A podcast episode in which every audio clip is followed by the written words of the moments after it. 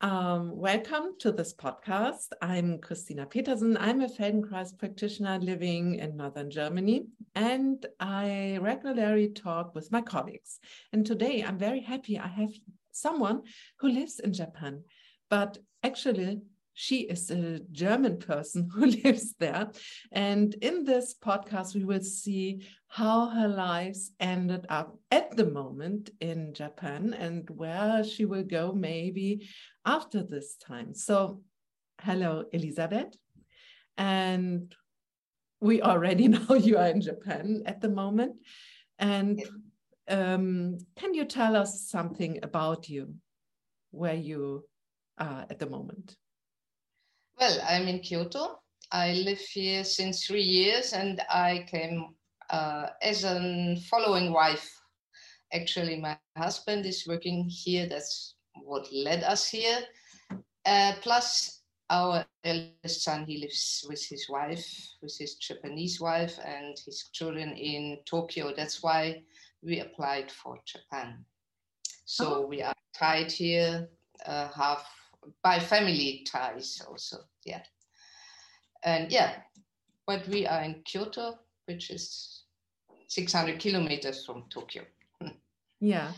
So what I think it's so interesting to also show to the world how it is to change a lot um, the places in life. I think we can talk about two things: how this affects your working life as a fan Feldenkrais practitioner, and the other thing is what you experience as someone who is um, springing uh, regularly from um, a culture to another culture. At the beginning, I'm interested in what is your um, first approach to the Feldenkrais method, or when did you, well, when have you heard about it the, the first time? Mm uh, funny enough, really early, I I was about 17, 18. When I was 15, I started to learn the Balkan dances, the folk dances in Munich. Uh, I liked it very well. So my, my approach is from dance, let's say. I folk dancing and the, the teacher I had there, the uh, Hannelore Schick, she someday she came and said, I did something. That's the latest hot shit what you can do. This is Feldenkrais method. This is so good. And I saw she she changed somehow. She her teaching changed also after she after she had done that. Uh, she did not only the, the folk dances, she did also, she was teaching the Isadora Duncan method, which was a funny thing okay, but this is a very own topic on, of its own. It was kind of ex, express yourself dance maybe or something like that. And so I, yeah, I thought, wow, seems to be very interesting. Uh, but okay, I was 17, 18. I had the impression it's also some very expensive thing. And okay, 17, 18. I was just to not the time, but I, I knew about it from that time on, from that early time. Yeah. So I assume that you had experiences in group lessons. There was a dance class, and also the the teacher came and brought some Feldenkrais method stuff to you into a group. Yeah, exactly. She brought it kind of into her Duncan teaching and the way she was explaining the, the folk dances changed somehow. Suddenly, the way she talked about how you turn details which I hadn't had hadn't have talking about before popped up. So I I realized that she her thinking about movement had kind of changed and that it must be really something very very interesting what she did and her own movements also. I mean, she was very fat. She was really a fat woman. Why is not important, uh, but she was moving very lightly already due to the Duncan method. But uh, when she added the fan Feldenkrais, this fat woman, like a ball, she could jump like really lightly. That was very amazing. Her way of presence and of moving around was just amazing. And yeah, and she she introduced the Feldenkrais into her other lessons. She didn't teach Feldenkrais, uh, pure Feldenkrais in the beginning. Yeah. Okay. okay. So, but that was my very start. yeah, sounds sounds great, and also that you had the experience so young. Um, I now know today that when I was in the ninth grade, in class nine, I I had a teacher who was in touch with the first persons who taught um, Feldenkrais. She went to um, weekends um, and did some workshops, and she came back and she taught us in a very different way. I think she she she helped us to understand and to feel what it doesn't mean not to make the your homework. But she gave us so many support. Maybe this is a podcast by itself to to explain this uh, more deeply. And i didn't know it but i was by the first contact with the Feldenkrais method i was so attracted to it. And i remembered in this moment oh this is a thing how to teach. And i remember something in a different situation which was similar and I I liked it so much. So mm. I did my training and you too. And uh, as you and I know as a Feldenkrais practitioner, you um, um, that there's something more. It's not only you can teach it in a group, but there's also the possibility with someone, uh, person to person, hands on work and also a little bit with words. Um, depends on the situation. Uh, when was your first uh, touch with this? Your first uh, mm. coming together? mm. that was later, quite many years later, when we were in Egypt. Um, we had been there for a while already, and uh, we discovered there was a, yeah, a Feldenkrais practitioner Carol Ann Clouston. She was Canadian but living in in Cairo, and she had classes and yeah, and she did she did the, the hands-on work. And it took me a while. I, I didn't start from the beginning, but as soon as I did, I had already I had started to learn horseback riding because uh, well I started it with my daughter, and every time I came into a new country, I had to invent myself new. And one new invention in that case in Egypt was horseback riding. Plus, when I got to know Carol Ann and uh, when I started the FI lessons, I had the chance. Huh? She lived even in our street and FI for us it was very affordable. Can you reveal what does it mean? FI. Yes, I wanted to say it now. Oh, okay. The, that's why I have to combine the horseback riding and the FI because every every horseback ride lesson after I had a, an FI at the same day or previous day, it was so huge difference. The horse was reacting so differently on me. So really a huge difference how I could perceive the lesson, the horseback riding lesson, and how different the horse behaved onto what I did. That's why I had to. That sorry, that was a little bit of a long introduction. No, no. Uh, also, I know it from people who who come yeah. to me and they have horses and they they say to me afterwards the um, it's a disbalance maybe from the horse from the right side and the left side and then they they tried a long time to equalize it by their behavior so as i know about riding how they yeah. explained to me and they said mm. okay after the the the lesson i had with you in person it was mm. totally different and the horse reacted so equally and there's all the time a mm, non-verbal communication between the skeleton of the the person the nervous system and the skeleton and the horse which is um, you maybe can better approach after an, an functional integration. So Yeah. that's Yeah. yeah that's that's really that's just amazing yeah and and a horse i mean a horse it's a non-verbal the horse wouldn't talk and it wouldn't know that i had uh, this kind of lesson before but it was obviously feel it and i would have more sense of myself and how to handle this what they have in in between in the mouth the, the maybe you Yeah. can say the German word. yeah transit hmm. Hmm. The reins uh, the whole thing is the reins Okay. And was Egypt your first um, um, stop in in a foreign country with your husband, or was it Egypt, Egypt was the first country. okay? And Yeah. um, how do you um, how was your life there?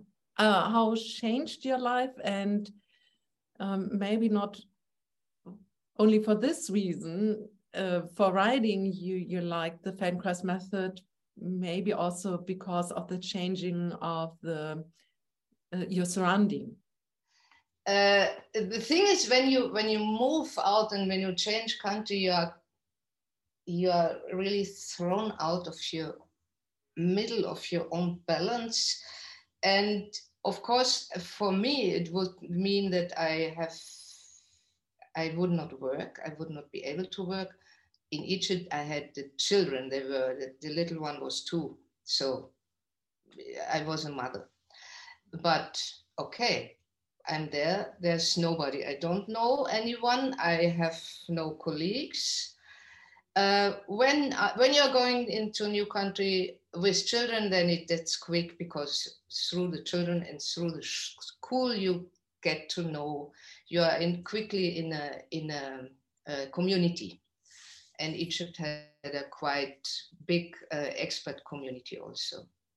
Um, yeah, but Feldenkrais in helped me really to to find my my center again. I was really happy to find that woman, huh, Carol Ann, to really to learn to be myself and to be centered because yeah it's a, like a really throw off balance to to leave the country and to to start completely new hmm, without work without without nothing hmm?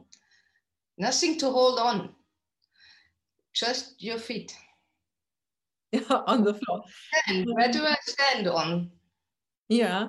So you had to to start from scratch somehow. Yes. Yeah, yeah, Young yeah. woman uh, uh, with uh, children. Also, this is a situation you you start really new experiences then in another country, and good to know that um, you felt quite comfortable there. And um, what what did the Feldenkrais work for you there? So we talk about balance and coming out of balance when you go to another country, another uh, culture around you.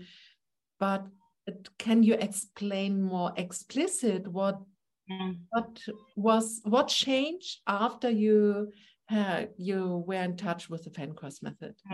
Mm. Um, I started to be able to express, to know, to sense, to sense, yeah, my body and but also my some feelings more precise. My yeah, something inside me got got more precise in terms of how I perceive it. Not only the body, but also things which are more like yeah the, the whole inner life it got more precise. And i got yeah i was more able to name it interesting enough. It's funny yeah because we are working on the body and on the body perception but for me it had also the result that i was better able to express things which are not always uh, yes, which were body related also. It got more precise. I can't it's the only thing I can say. Yeah. Yeah, but uh, for me it sounds like you you you were there and um, everything was maybe like overwhelming, so loud the outside, not yeah. uh, in a metaphorical uh, yeah. thinking, and the inner you couldn't hear your so much your inner thing or express what what was going yeah. on. Yeah, and, yeah.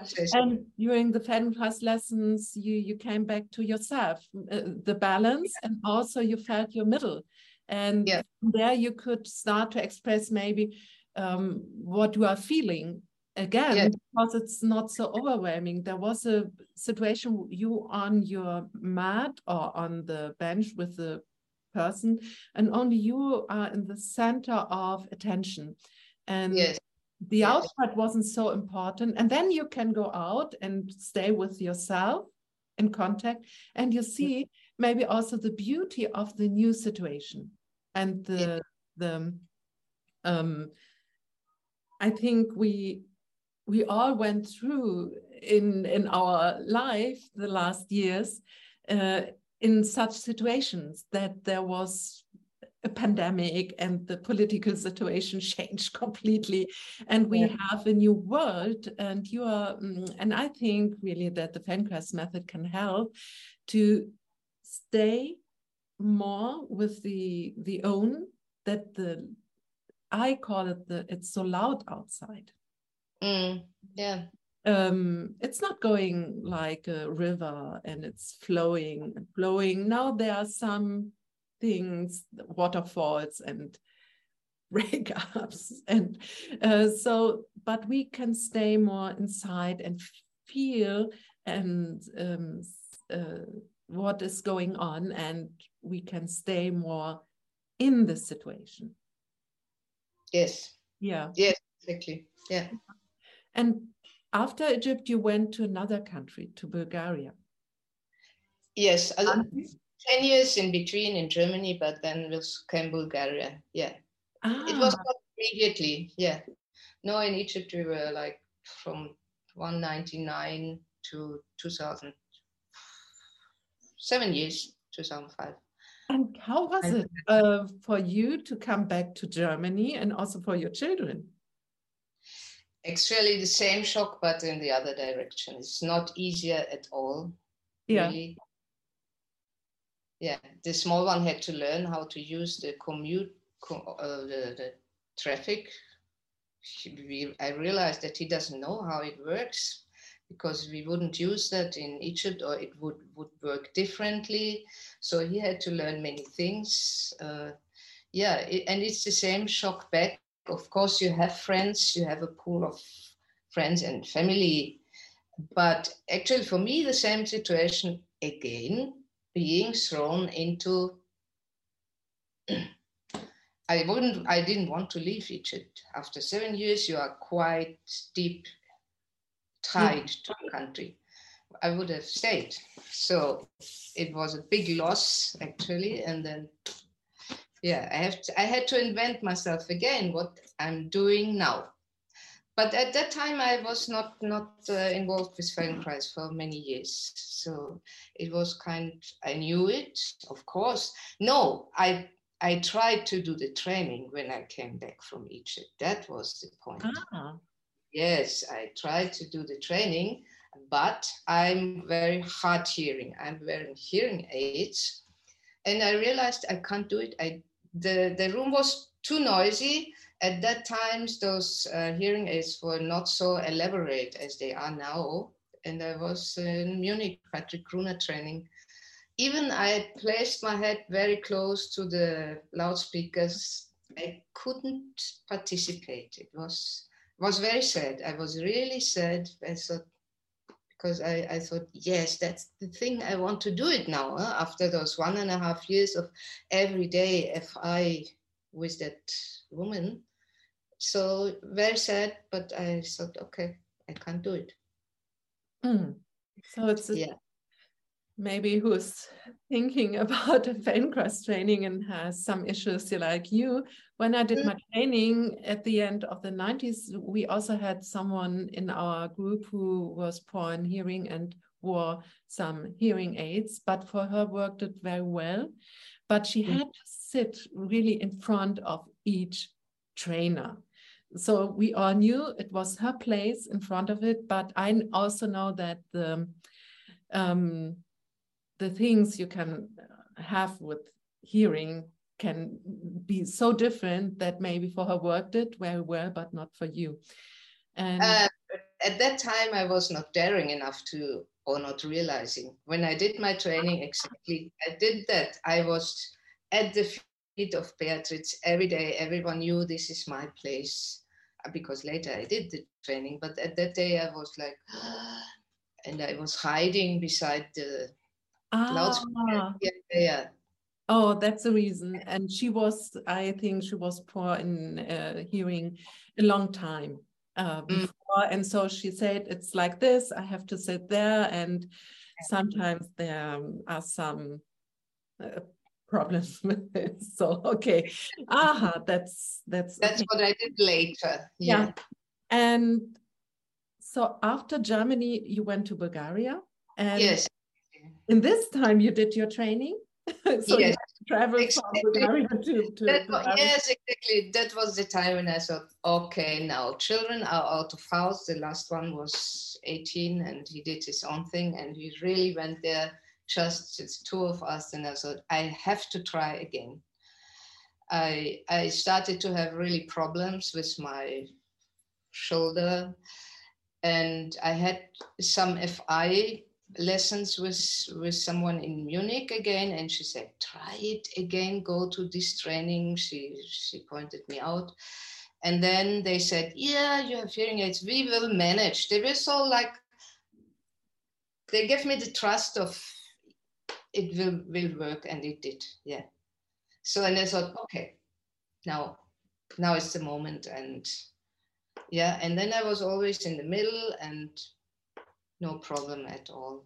yeah, yeah, yeah. And sometimes it's looking very interesting and yeah, good, wonderful yeah. that you found a way to do your training and yeah. manage uh, um, this kind of thing in your life. And my question now is: so you you changed again to Bulgaria, as I understood, from Germany to Egypt and from Egypt to Germany was also a big change for you. Um, my question is, can you um, have you something established for yourself when you have to change again? So when you went to Bulgaria, was the mm. change so big again for you? Um, no, it is. Uh, that I started to know that the first year is always you just have to get through it. This is the experience I know now. So I was more calm. Plus, I had this super interesting training and I was moving a lot between these two countries. It was very tight connected huh? suddenly. So, again, the experience of being thrown out of of my place out of balance.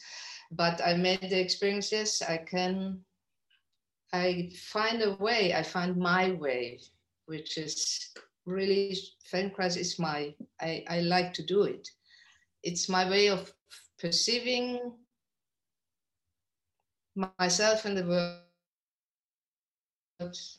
and my way of bringing myself into into my middle let's say or yeah yeah so yeah I, it was a very dense connection and of lots of it was easier mm-hmm. to travel between bulgaria and um, munich is is like super easy two hours flight uh, yeah so yeah, I think from Bulgaria, it's very good to know you can travel very easy back home and back. And uh, but uh, when you explained to us this, there comes um, picture in my mind. It's if you never have had the experience to to eat in lemon ice cream um, then you don't know we can talk about the lemon ice cream and but no one knows who who will listen um, what i want to say is maybe we have listeners who never did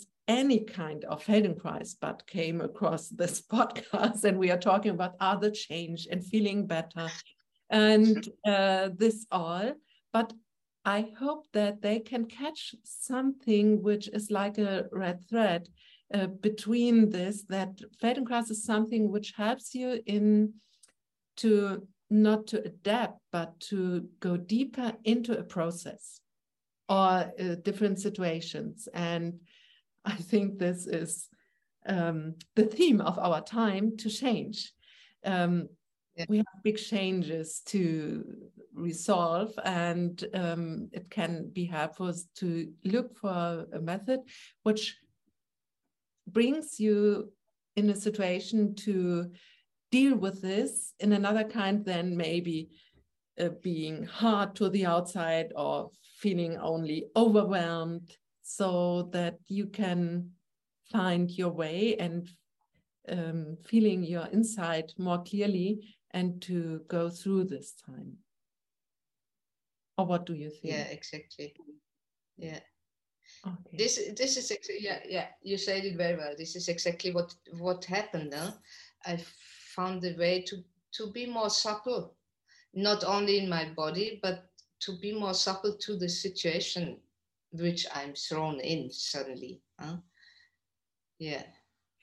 And this is what we are working on, huh? on on the suppleness not only of the on the body, but it translates into everyday life. Yeah, yeah, nice, nice. Yeah. And from Bulgaria, you came back to Germany or directly to Japan? Directly to Japan. This time we went straight from one country to the other. Mm. And yeah, I imagine that is also a big change by the how they write, how they talk, and the culture thing. What I know, I never have been there before, so uh, but uh, what I see is yeah. really amazing. So the yeah. culture and everything, the music and um, how they paint, it's everything is so beautiful, but I can't understand it. Mm. So uh, the only thing I catch it's it's very um, precise and with a lot of meaning. mm, yeah, a lot of meaning. Meaning. Well, for uh, for example, the music is for me as a musician really wow. I, uh. I catch the point that there is a meaning, a, a really deep meaning behind it. Mm -hmm. Mm-hmm. But it's so out of my so the traditional Japanese um, music is so far away. Or once I had the possibility to see uh, someone dancing um, a, a dance from Indonesia.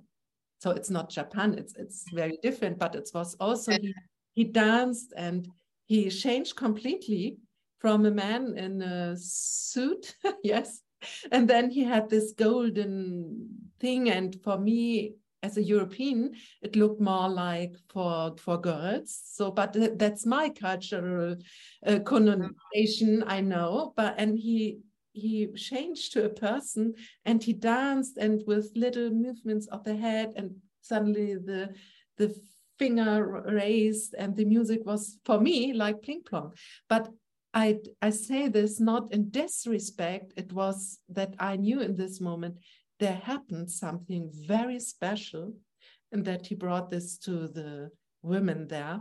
And I, I, everyone was very, we looked at it and we, we knew it was so special. And really, I liked it. And, but I didn't understand anything. what, what does it mean? But I catch the point. Wow, wow, that's so amazing. And uh, it caught me really. And i think mm. we'll have this all day long. You go out and you i don't understand but wow. Or maybe you you can understand now better. Yeah.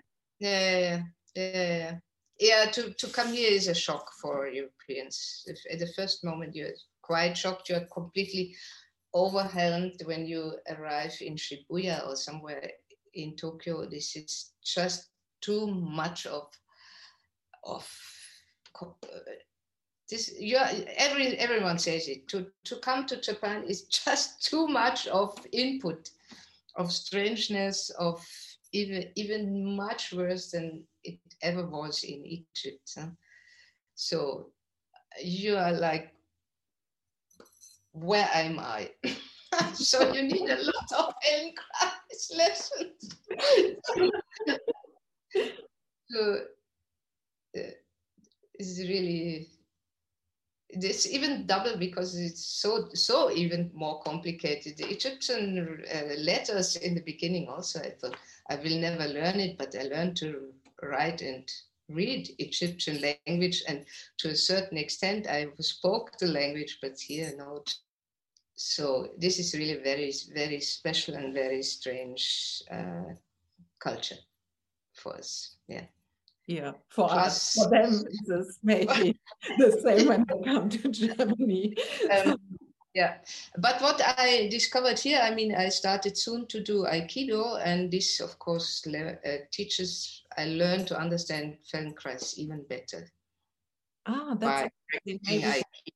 Yeah, I see the roots. Yeah, because as we know, uh, Moshe Feldenkrais comes partially from martial arts and it's amazing how how much they know yeah yeah interesting interesting and so we come back from talking about your your life in general uh, to yeah. your uh, nowadays you are a feldenkrais practitioner so yeah. that's really but i i see how i built here my practice and i'm lucky i'm here since i I'm three in this area. So sometimes it happens that there shows someone up and says, ah, yeah, this woman said to me, maybe I should go to you. It could be helpful. And I know I maybe met her 10 years before. So we had contact in a working uh, situation or like this. And suddenly there shows something, someone up uh, because I met someone 10 years ago.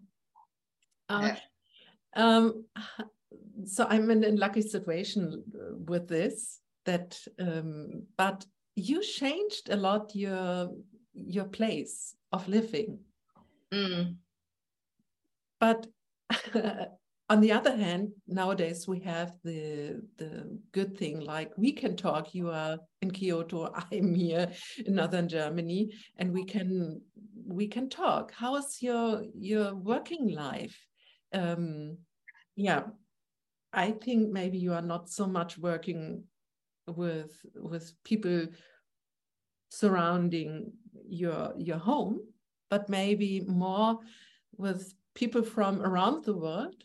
How's mm. your uh, how you, do you work with the Feldenkrais method? Yeah, yeah, uh, that's true. Funny enough, for me, the uh, pandemic was a kind of um, good thing to happen because now everyone started, we are all using Zoom like now also.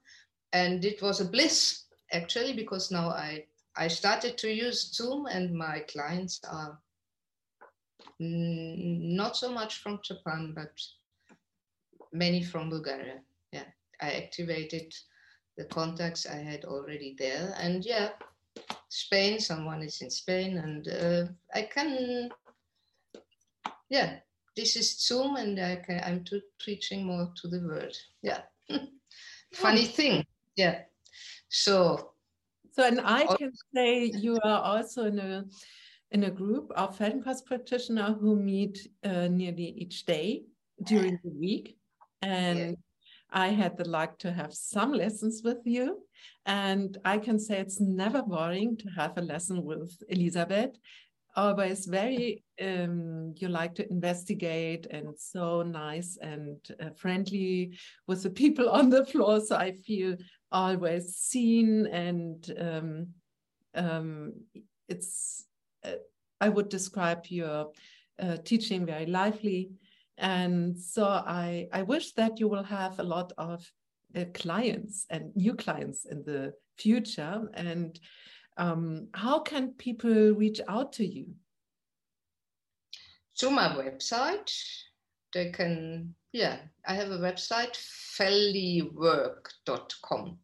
Felli with E and E, not with Y, like Felli Notebook, but Felli Work. That's how I named it. I started to, uh, to name myself feldenkraiskyoto.com, but after a while, some colleague from here said that might be not so good. They might be upset. The colleagues, Chinese colleagues might be upset. You might better change that. So I'm felliwork.com anyone can look on my website and find me. yeah. Are you also active on social media? Not oh. yet. Not yet. Yeah. Uh, oh. Well, I'm on, I'm on Facebook, of course. Yeah, Facebook and in, Instagram even, but less as a film Feldenkrais practitioner. I'm just sometimes throwing photos, yeah. which but, something I find interesting here these are all possibilities to contact you it's yeah not only that you you throw some photos on it or uh, yeah. you can uh, come in contact with with yes. you write via instagram or messenger instagram. and right. or the the way of reaching out to your um, website also yeah. we will put into the show notes your um, your website and the email address. Yeah. Yeah. And is there something you are working on, a future project or um, what you will, um, yeah, a workshop or something? Mm, not right now. No. Not right now. So no. I think that's completely good. So um, I had a time I gave a lot of workshops about a theme, but now I'm more like teaching during the yeah. week. And I, I like to work with my group, my group, yeah. Um, with um, with them into a flow. So we have, exactly. and yeah. I look what is in the group, what is there, the theme or the balance, or maybe the neck. At the moment, we are working a lot in my group in the movability between head and chest. So that's mm. more the focus, but it's not that I can point out this is about the workshops. So it's a weekly. Mm. And uh, together we find um, where the emphasis to look on. But as we work in the Feldenkrais method, of course, we are not only moving the shoulder and the, the head. Mm. It's, mm. it's the, the whole um, which is interacting. So maybe that's also more how you work the, the weekly class. Yeah, yeah.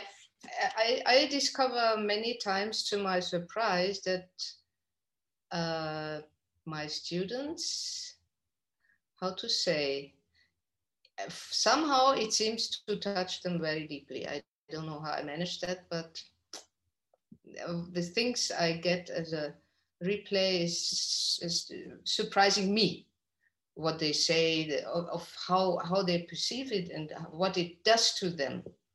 Yeah. And like okay i gave just a feldenkrais lesson but okay that's it it happens so yeah nice it's as surprising i'm always surprised by so many things in in in what it does to the students and what it does to me. Ah, there's the connection between and the communication and yeah. I see. And I also forgot because I'm in this situation. Okay, nowadays for single lessons, hands-on lessons, that people can come to me again. So I'm not in the need to to give FIs so much uh, via Zoom. And but for you, you also work with this. Yeah, with one person. Private lessons on Zoom also, as well. Yeah, yeah, uh-huh. which is a very interesting thing to do. I didn't know that it works so well.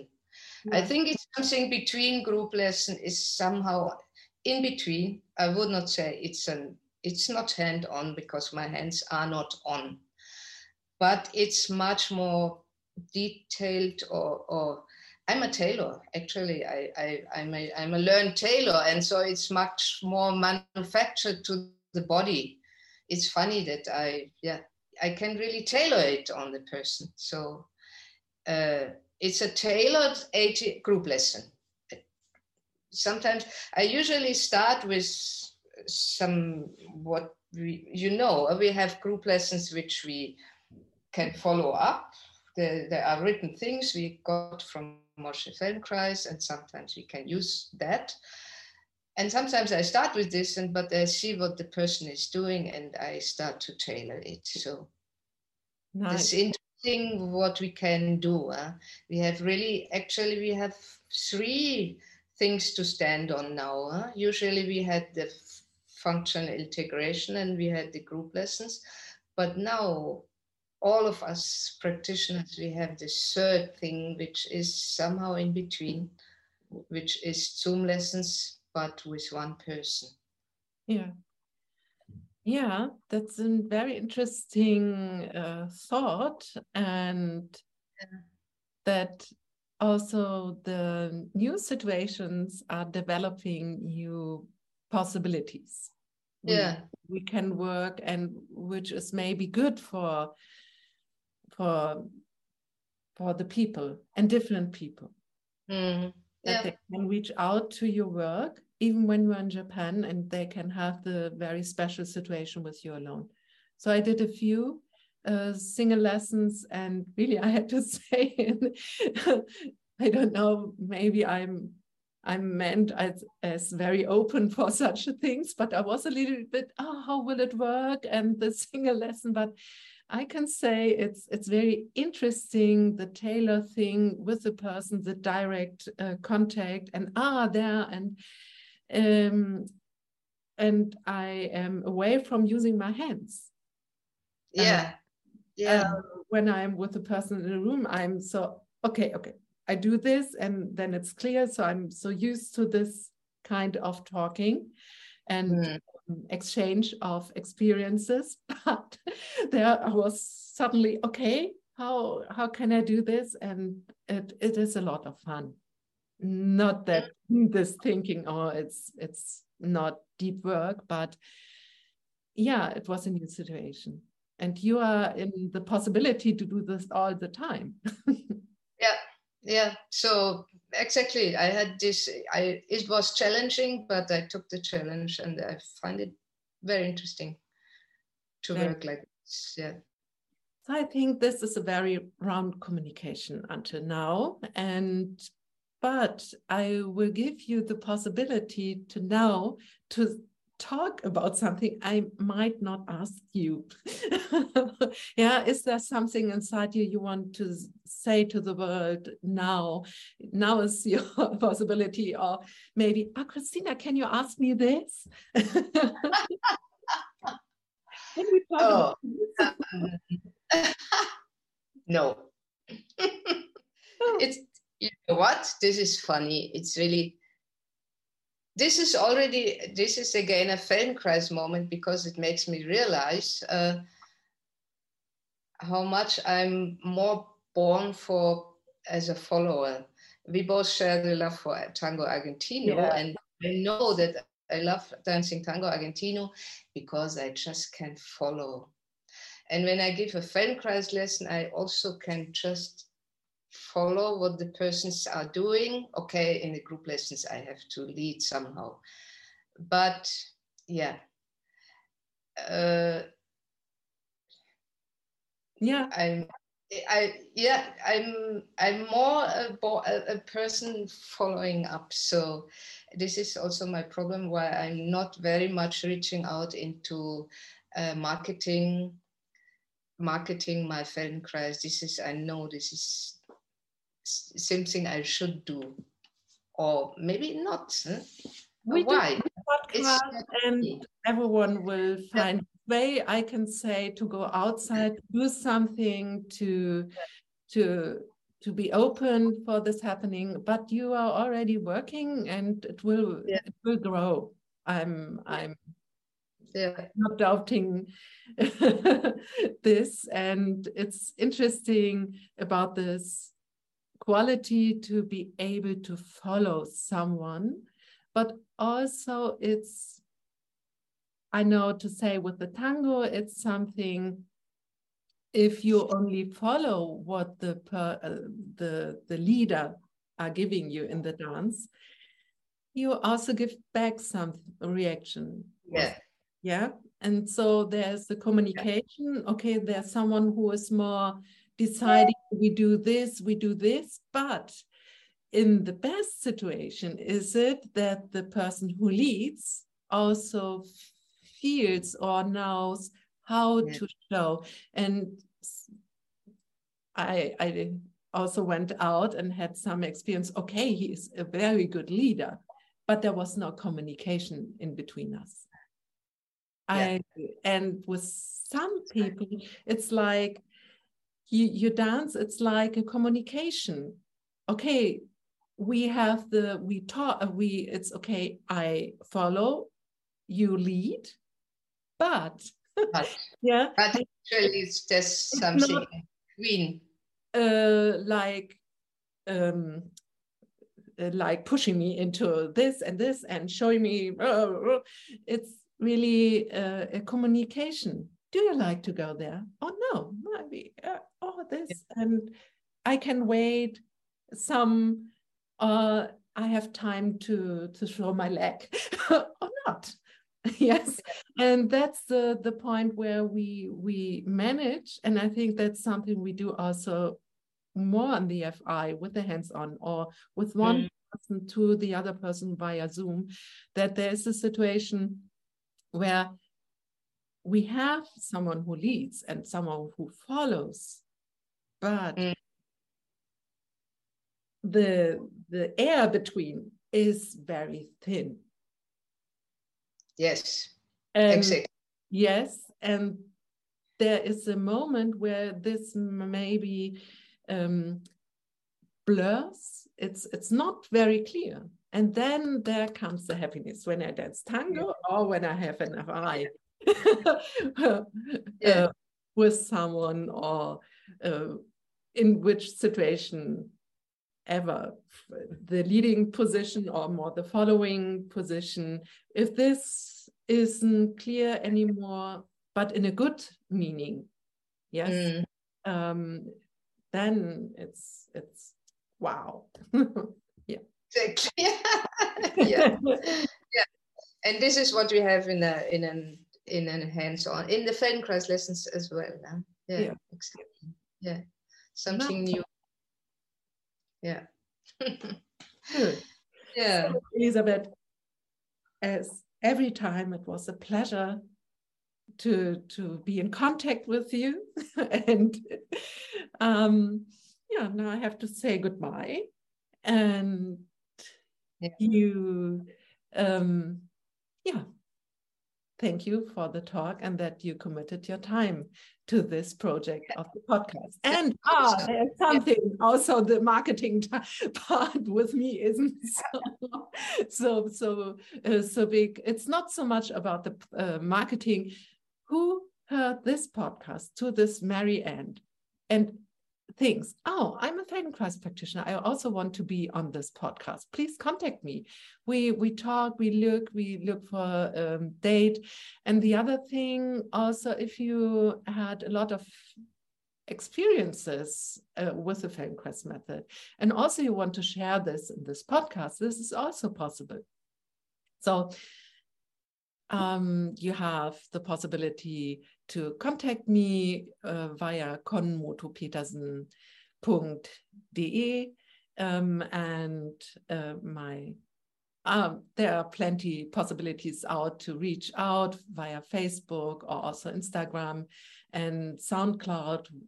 Uh, so please contact me and we will find uh, a date to talk.